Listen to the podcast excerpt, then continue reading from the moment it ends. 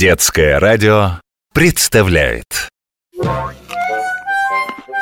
Буквоед.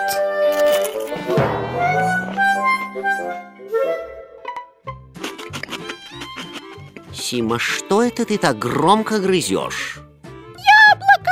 Это меня наша библиотечная буфетчица тетя Зоя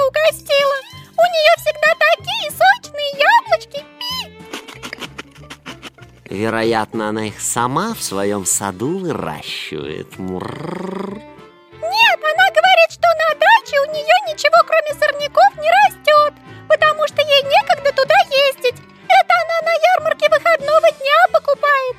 И каждый понедельник угощает меня яблочком. На ярмарке чего, прости? Выходного дня? А что? Этого не может быть. Очень даже может.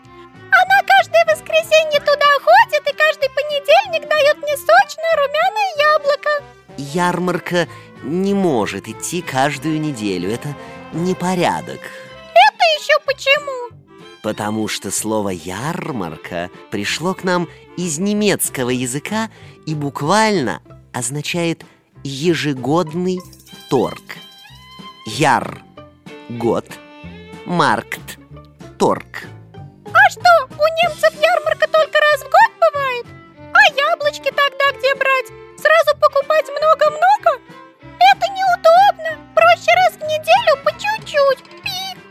Это слово пришло в русский язык, Сима, потому что немецкие купцы еще в 13 веке активно приезжали торговать в Нижний Новгород.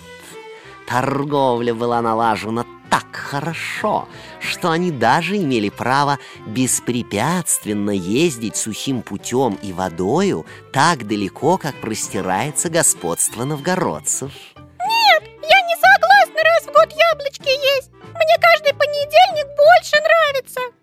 Волнуйся, Сима. Как ты уже, наверное, поняла, слова со временем расширяют свои значения, иногда даже меняя их вплоть до противоположного.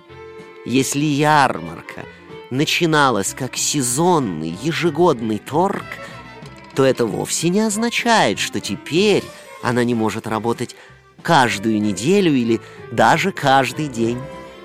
Так что есть основания полагать, что без яблок ты не останешься. Я еще очень морковку люблю. Когда она молодая, она сочная-сочная. Мне тетя Зоя ее покупает. И без морковки тоже. Мурр.